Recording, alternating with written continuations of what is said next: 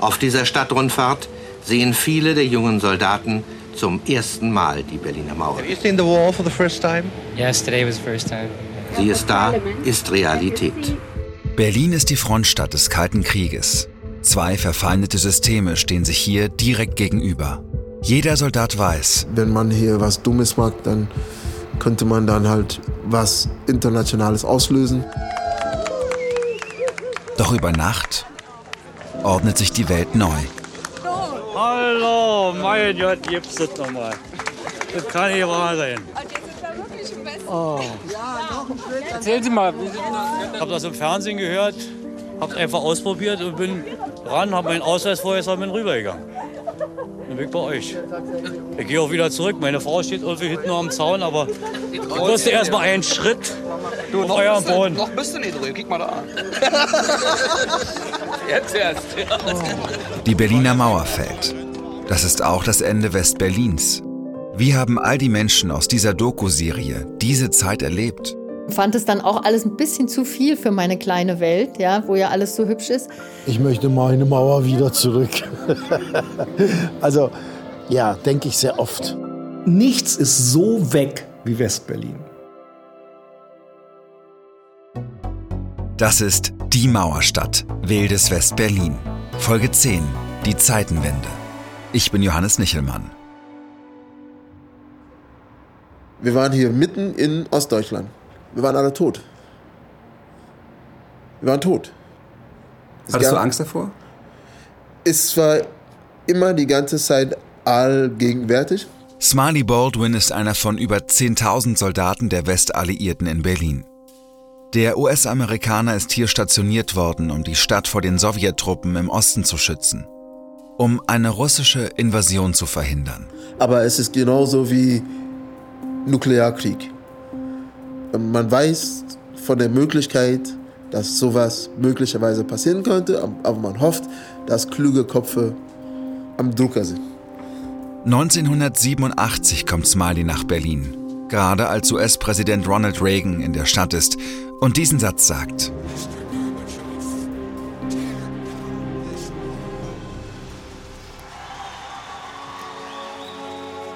Er fordert den Präsidenten der Sowjetunion, Michail Gorbatschow, auf, die Mauer niederzureißen. Es gibt erste Signale einer Annäherung von Ost und West. Ein halbes Jahr später werden die beiden Staatschefs einen wichtigen Abrüstungsvertrag unterzeichnen. Dennoch herrscht bei den Soldaten in Berlin die gewohnte Anspannung, auch bei Smiley. Er ist 22 Jahre alt und Militärpolizist. Seine Vorgesetzten haben ihm eingebläut, wenn er gerade hier in Berlin eine grobe Dummheit begehen würde, könnte er den Dritten Weltkrieg auslösen. Das war uns alle bekannt.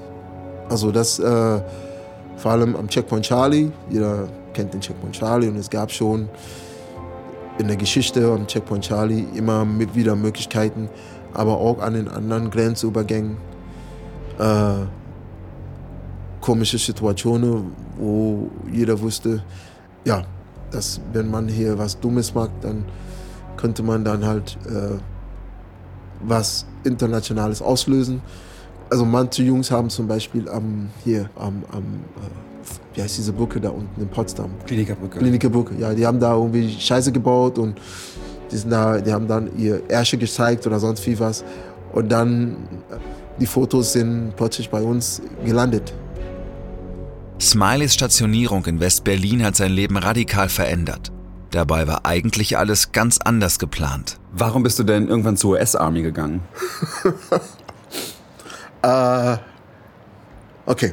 Äh, das ist, das ist, ist eine tiefere Geschichte, aber ich sag's dir wirklich. Ich kann auch sagen, äh, aus irgendwelchen komischen Gründen. Aber ich war in Highschool und meine Freundin zu der Zeit hat mir gesagt, dass ich schwanger war. Sie hat mir gesagt, dass ich schwanger war. Und mein Plan war halt, ich wollte eigentlich studieren. Ja.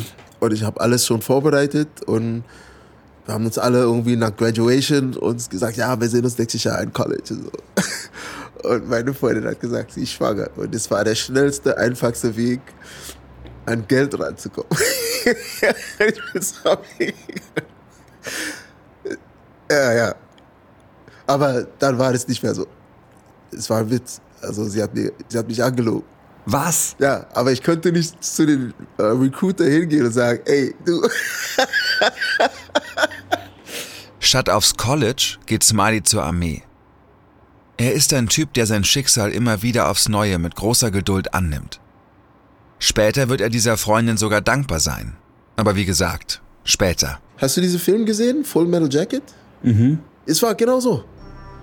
Es war genau so. Ich kam an und da die Typen kamen auf meinen Bus, so kam ich an und dann kam, kam, kam so ein Typ mit so einem Drill Sergeant und hatte, hallo, mein Name, ganz, ganz super netter, leise Stimme.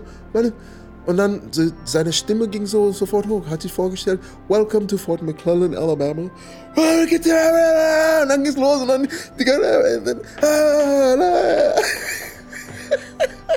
und dann schreien die einem an und, und dann, du hast ja deinen ganzen Gepäck da und dann, ey, wo, wo denkst du, dass es hier ist, uh, Summercamp und all, all, wirklich so und in your face und crazy shit, ja. Und ich habe das alles so ein bisschen persönlich genommen. Und ich hatte die ganze Zeit irgendwie diese Lächeln aufs Gesicht. Und du kannst nicht da lächeln. Du stehst da, da steht irgendeiner vor dir, schreit dich an und du, dann lächelst du. Du kannst nicht machen. da musste ich immer, ich habe ich hab Millionen von Liegestützen gemacht. Nur weil ich nur gelächelt habe. Geil. War das die richtige Entscheidung? Die US-Armee? 1983 wird er von Alabama nach Frankfurt am Main verlegt. Hier befindet sich eine große Base der US-Truppen. Ich bin in neu in Germany, ich bin 18, gerade 18 geworden. Und gab es eine Zeit, wo ich 100% weiß, ein Dollar war 13 Mark. 18. Ein Dollar ist 13 Mark. Kaufen, tun, machen. Smiley nimmt an Manövern teil, War Wahnsinn. marschiert, übt, macht, tut und findet seinen Platz in der Truppe. Es hat sich herausgestellt, bei das ganze Ding, ich war total gut. 1984 nimmt er an einem militärischen Sportwettbewerb teil und gewinnt ein Wochenende in Berlin. Jeden Donnerstag kurz nach 10 Uhr bringt ein Bus etwa 50 amerikanische Armeeangehörige zum Informationszentrum Berlin in der Hardenbergstraße. Und es war toll, wo die gesagt haben, eh, die Leute, die so gut bei den äh, Physical Training gemacht haben, die dürfen jetzt irgendwie einen Ausflug nach Berlin machen. Weil Berlin war immer so, "Oh, Berlin. So. Die Was hast du denn gehört von Berlin? Wie, was war das in deinem... Erstmal von der Soldatensicht, also dass nur die Besten dürften überhaupt nach Berlin gehen. Und äh, interessant für die Berliner dürfte sein, dass die amerikanische Armee für die Auswahl ihres gesamten militärischen Personals in Berlin aufgrund der politischen Bedeutung der Stadt besonders strenge Maßstäbe anlegt. Man musste dann zu der Zeit auch eine, eine bestimmte Größe haben. Man, man dürfte nicht dick sein. Und wirklich nur die besten, fittesten, gut aussehenden Typen dürften und Mädels dürften überhaupt nach Berlin kommen. Weil die Russen sehen sollten, wie hübsch alle Amerikaner sind? Genau, oder? es war, es war halt Wirklich? Propaganda. Genau. Es war alles Propaganda. How old are you? 20? I'm not- Er ist 20 Jahre alt, Very much. jünger als die Berliner Mauer. Auf dieser Stadtrundfahrt sehen viele der jungen Soldaten zum ersten Mal die Berliner Mauer. Have you seen the wall for the first time? Yes, today was the first time. Und was hält er von ihr? Makes you stop and think. It's it's real. It's here. Sie stimmt einen nachdenklich. Sie ist da, ist Realität. Die Berliner Mauer. 160 Kilometer lang, 3,60 Meter hoch. Gebaut wird sie im August 1961. Im Westteil der Stadt ist sie teilweise mit Graffiti besprüht. Es gibt Plattformen, auf die Besucher klettern können, um rüberzuschauen. Auf der Ostseite befinden sich Wachtürme und ein nur schwer zu überwindender sogenannter Todesstreifen. Smiley kennt all das bisher nur aus dem Fernsehen oder von Fotos. Die Geschichte von der Stadt, so wie es geteilt worden ist, sondern The Wall. Und ich dachte, ey, The Wall muss irgendwie so 50, 100 Meter. Weil, wenn du denkst, ey, das muss irgendwas sein, wo keiner dann halt überspringen konnte. Aber die, The Wall zu sehen, war halt so, ha?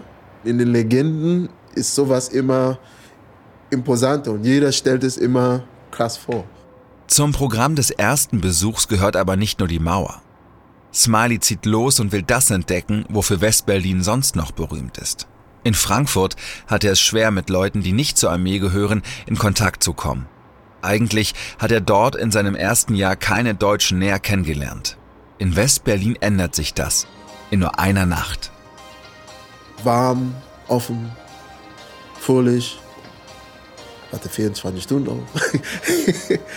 und überall sein und, und, und überall mit, mit einem Lächeln begegnet. Also es war pure Wahnsinn.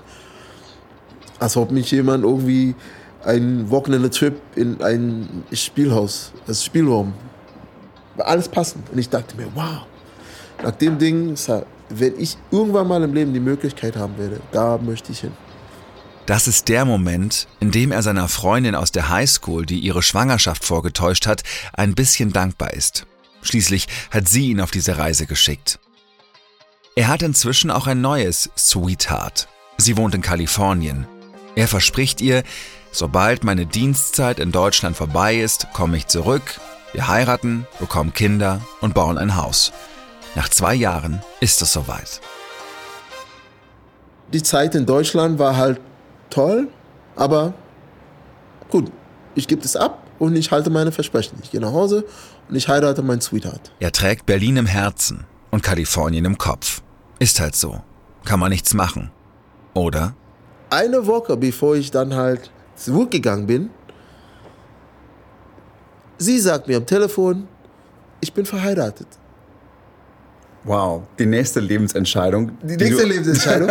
ich sagte mir, ey, das hättest du vorher sagen können, weil dann wäre ich nicht nach Hause gegangen. Sie war die ganze Zeit verheiratet. Aber das Ding ist, ich dachte mir, oh, jetzt bin ich aus der Scheiße raus. Er bittet seine Vorgesetzten, ihn wieder nach Deutschland zu schicken.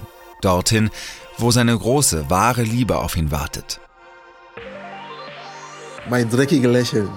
Ihr könnt, ihr könnt es nicht sehen, aber hey, innerhalb von einer, höchstens zwei Wochen, mir war klar, diese Stadt und ich haben ein krasser Liebesding zu laufen. Und äh, es war auf jeden Fall mega klar. Er lebt in einer US-Kaserne in Berlin-Zehlendorf im Süden der Stadt. Während viele Jungs aus Westdeutschland extra nach Berlin gekommen sind, um dem Wehrdienst zu entgehen, braucht Smiley die Armee, um in Westberlin sein zu können. Er führt ein Leben zwischen Dienst und Disco. Ich bin dann ins Dschungel oder Chacha gegangen und direkt vom Chacha zu meinem Formation angemeldet.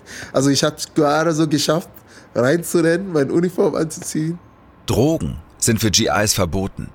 Regelmäßig werden Tests gemacht. Smiley trinkt auch keinen Alkohol.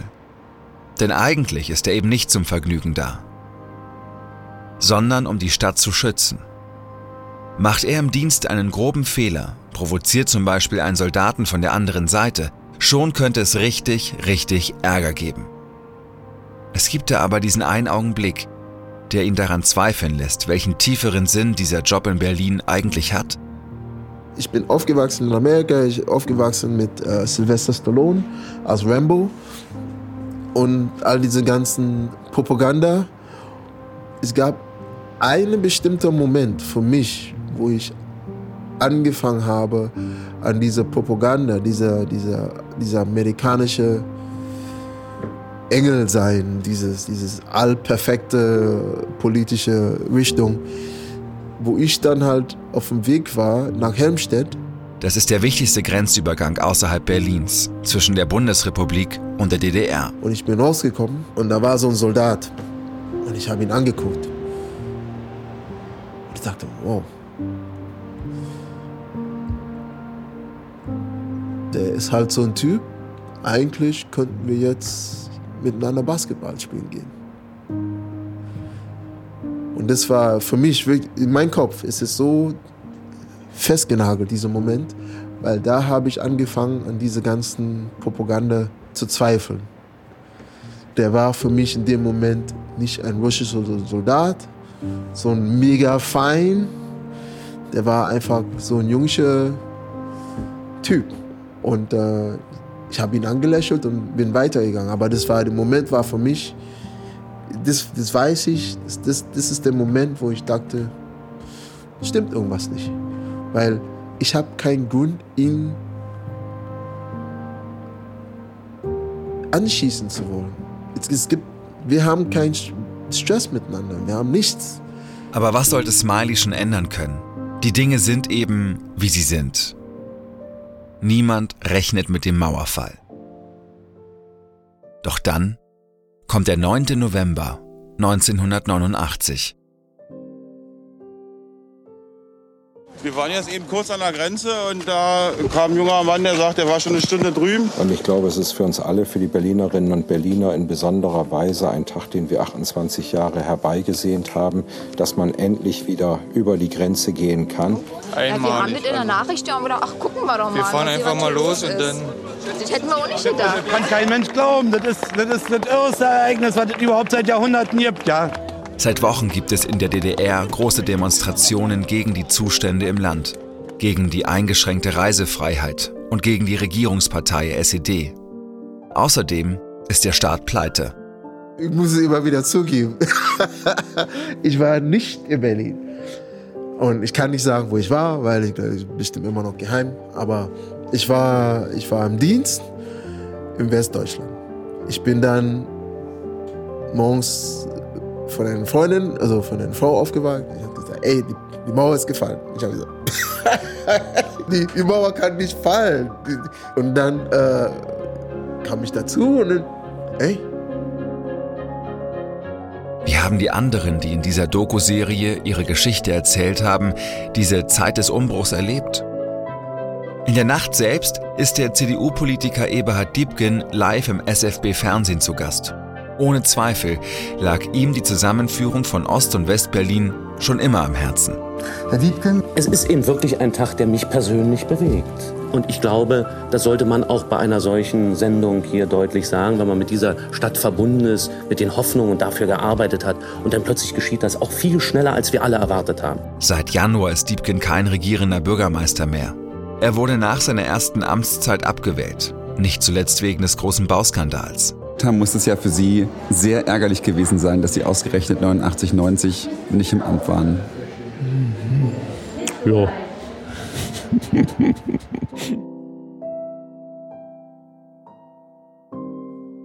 Am nächsten Tag sind es in Berlin kalte 2 Grad. Zunächst ist es bewölkt, dann kommt die Sonne raus. Und die Hausbesetzerin Luxus von Eigensinn stellt fest, dass sie das Jahrhundertereignis verschlafen hat. Ich habe damals an der Lukauer Straße gewohnt, das ist ja direkt an der Mauer gewesen und hatte das irgendwie verpeilt. Bin morgens aufgestanden, habe rausgeguckt und habe gedacht, um Gottes Willen, was ist denn auf der O-Straße los? Und fand es dann auch alles ein bisschen zu viel für meine kleine Welt, ja, wo ja alles so hübsch ist. Auf der O-Straße, der Oranienstraße in Kreuzberg, stehen auf einmal die DDR-typischen Trabis. Auch Dirk Ludigs, der schwule Aktivist, der vor ein paar Jahren vom Saarland nach Berlin kam, hat von den Ereignissen der Nacht nichts mitbekommen. Ich hatte meinen ersten Urlaub, seit ich nach Berlin gezogen war, hatte ich gebucht für den 10. November 1989 auf Gomera. Und wir wussten ja alle, dass es irgendwas im Busch ist, aber wir hätten, ich hätte niemals damit gerechnet, dass mir ausgerechnet in diesem Urlaub die Mauer aufgeht. Aber tatsächlich hatte ich mich am 9. abends ganz früh hingelegt, weil ich ganz früh diesen Flug hatte. Und bin dann in Kreuzberg auf die Straße und da fuhr der erste Trabi, der zweite, der dritte Trabi an mir vorbei. Ich, da wusste ich im Grunde, scheiße, die Mauer ist auf. In der U-Bahn habe ich es dann bestätigt bekommen auf dem Weg nach Tegel. Und dann saß ich in diesem Flieger und mein ganzer Gedanke war, du willst nicht zurück. Wenn du zurückkommst, ist all das, was du schätzt und liebst, ist weg. Also dieses und es stimmt ja auch. Also, wenn Leute sagen, die DDR ist weg, nichts ist so weg wie Westberlin. Wie lange hat denn der Prozess für Sie gedauert, das zu verarbeiten, dass die Insel Westberlin untergegangen ist? Naja, drei Jahre bestimmt. Also bis ich es wirklich, bis es wirklich klar ist. Ich bin drei, also ich bin bestimmt zwei Jahre lang noch alle Westberliner Straßen gefahren. Ne? Also die Vorstellung über Alex, ne? Zu fahren, um dann nach Prenzlauer Berg. Ich bin immer noch schön hinten über die Heidestraße, ne, bis nach Wedding und dann nach oben. Das hat ewig gedauert. Was bedeutet der Mauerfall für die Unterwelt? Für Leute wie Bernd A. Er war der Wegbegleiter des Bordellbetreibers Otto Schwanz und er hat sich vor diesem Tag immer gefürchtet. Zu dem Zeitpunkt saß ich gerade in München im Knast, weil mir die Kanone losgegangen war in München. Oh. Was heißt die Kanone losgegangen? Was da passiert? Äh, ich hatte jemanden die, äh, die Waffe aus der Hand genommen und dabei hatte sich ein Schuss gelöst. Und da war einem das halbe Ohr weg, wegrasiert worden und das gab dann, gab dann Qualm. Wir hatten den Spruch immer drauf, bezahlt wird zur Wiedervereinigung.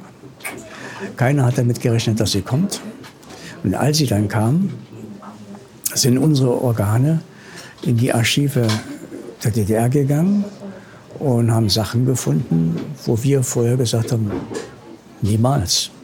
Ja, aber das war dann so. Anfang der 90er muss er deswegen wieder in den Knast. Aber natürlich gibt es auch die, die profitiert haben. Die Unternehmerin Beate Use zum Beispiel. Einen Tag nach dem Mauerfall schickt sie 25.000 Kataloge für Erotikartikel nach Berlin. 600.000 werden nachgedruckt und in der ganzen DDR verteilt. In ihrem Geschäft am Zoo stehen die Menschen Schlange, erinnert sich die Filmproduzentin Regina Ziegler. Und es war immer äh, vorübergehend geschlossen, weil es überfüllt war. Und wenn die Leute rauskamen, stand einer und sagte so, jetzt dürfen die nächsten drei rein. Und da wurde der Nachschub immer rein. Und ich hatte damals mit der Beate Use einen Film gemacht, eine wunderbare Dokumentation. Und sie rief mich dann an und sagte, Regina, Regina, sag ich, sag mal, Beate, ja, sagt sie, ich mache das Geschäft meines Lebens und ich habe gestern die Genehmigung bekommen, ein großes Zelt auf dem Alexanderplatz aufzubauen. Das haben wir über Nacht gemacht. Da stehen die Leute an, ich verdiene Millionen, ich verdiene Millionen. Das war dann auch der Fall. Sie hat mich dann später noch mehrfach angerufen und hat gesagt, du, jetzt gehe ich an die Börse, jetzt ist richtig was los. Und das war dann auch der Fall. Ihr Umsatz steigt von 89 Millionen D-Mark auf 115 Millionen. Ich bin, als all das passierte, im Jahr des Mauerfalls gerade erst geboren, in Ostberlin. Ich bin ziemlich froh, dass die Mauer weg ist. So konnte ich in Freiheit aufwachsen, selbstbestimmter, als mir das in der DDR wahrscheinlich möglich gewesen wäre. So großartig die Wiedervereinigung für viele, viele Menschen ist, bis heute wirken die Jahre der Teilung nach, auch in Berlin. Und bis heute hadert der Schauspieler Taifun Bademsoy mit dem Schicksal seiner Stadt ganz ehrlich, ich höre das so oft auch, ich möchte meine Mauer wieder zurück. also äh, ja, ja, denke ich sehr oft, weil etwas Gutes ist noch nicht daraus entstanden. Es entsteht zwar langsam, aber so richtig Gutes ist noch nicht entstanden. Es ist noch nicht zusammengewachsen. Also deshalb sage ich immer noch manchmal, ich möchte meine Mauer wieder zurück. Naja, Trauerarbeit eigentlich nur, dass sich das so rapide verändert hat. Ich habe damals sehr stark an Auswanderung gedacht, weil ich hatte das nicht erwartet, dass die politischen Situationen auch sich verändert haben. Und, ähm, aber irgendwie in der Zeit fing ich auch so langsam an, an Familie zu denken und so weiter. Also äh, man ist nicht ausgewandert, man hat dann trotzdem weitergearbeitet. Man hat gedacht, naja, auch die Ossis müssen so langsam begreifen, dass es hier anders funktioniert. Es ist die Zeit, in der Missverständnisse, Vorwürfe und Vorurteile, Träume und Utopien aufeinanderprallen. Von allen Seiten. finde, wenn man sich Fotos anguckt und sagt, ach, war das alles irgendwie schön. Nee, es war nicht alles schön. Es war einfach praktisch. Es war toll. Es hat uns Platz und Raum gegeben. Und jetzt müssen wir uns den Raum genauso wieder suchen und finden. Ja, das ist die Sache, um die es jetzt geht. Es war eine konkrete Utopie. Wir konnten für ein paar Jahre zumindest in diesen 80ern in Westberlin so tun, als gäbe es eine andere Welt, die wir nach unseren eigenen Regeln und, und, und Vorstellungen erschaffen. Eine Welt, die für manche mit den Jahren auch viel Kraft gekostet hat.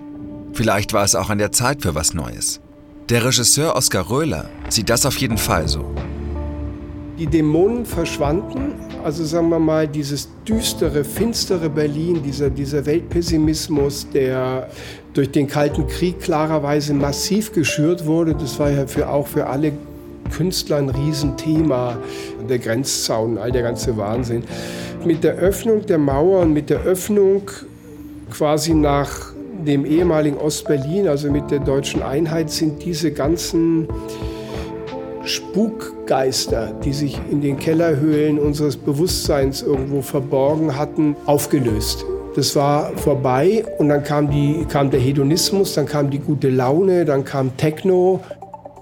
Es folgen Monate der Anarchie. Auf den Trümmern der geteilten Stadt werden neue Freiräume gesucht. Es ist die Nacht, in der sich die Grenzen aufzulösen beginnen. Auch für Brit Kania, der Betreiberin des 90 Grad in West-Berlin. In der Clubszene, also im 90 Grad zum Beispiel, das hat keine paar Wochen gedauert.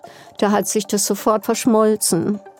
Einfach. Da hast du auch überhaupt nicht drüber nachgedacht, ist der jetzt aus dem Osten oder Westen. Und ich denke, äh, manchmal denke ich, dass Techno eigentlich dafür auch da war, um dieses gegenseitige, diese beiden Prägungen unterschiedlichster Art, die da aufeinander prallten, um dem überhaupt eine Chance zu geben. Da war das einfach das Beste, wenn es da so knallte. Ne?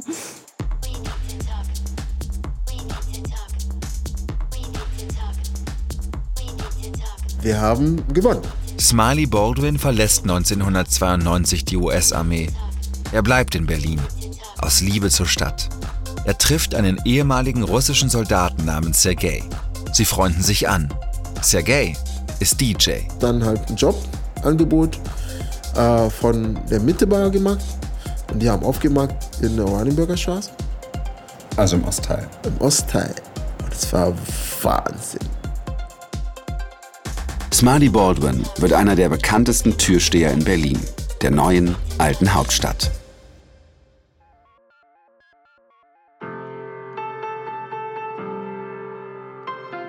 Das war Die Mauerstadt, Wildes West-Berlin. Präsentiert von RBB Kultur. Alle Folgen in der ARD Audiothek. Idee und Produktion Nikolas Kräuter und Stefan Widowild. Buch, Regie und Sounddesign Johannes Nichelmann. Mischung Julius Hofstetter. Regieassistenz Oliver Martin. Teile des Archivmaterials stammen aus dem Nationalarchiv Washington. Redaktion Kim Neubauer. Executive Producer Jens Jarisch.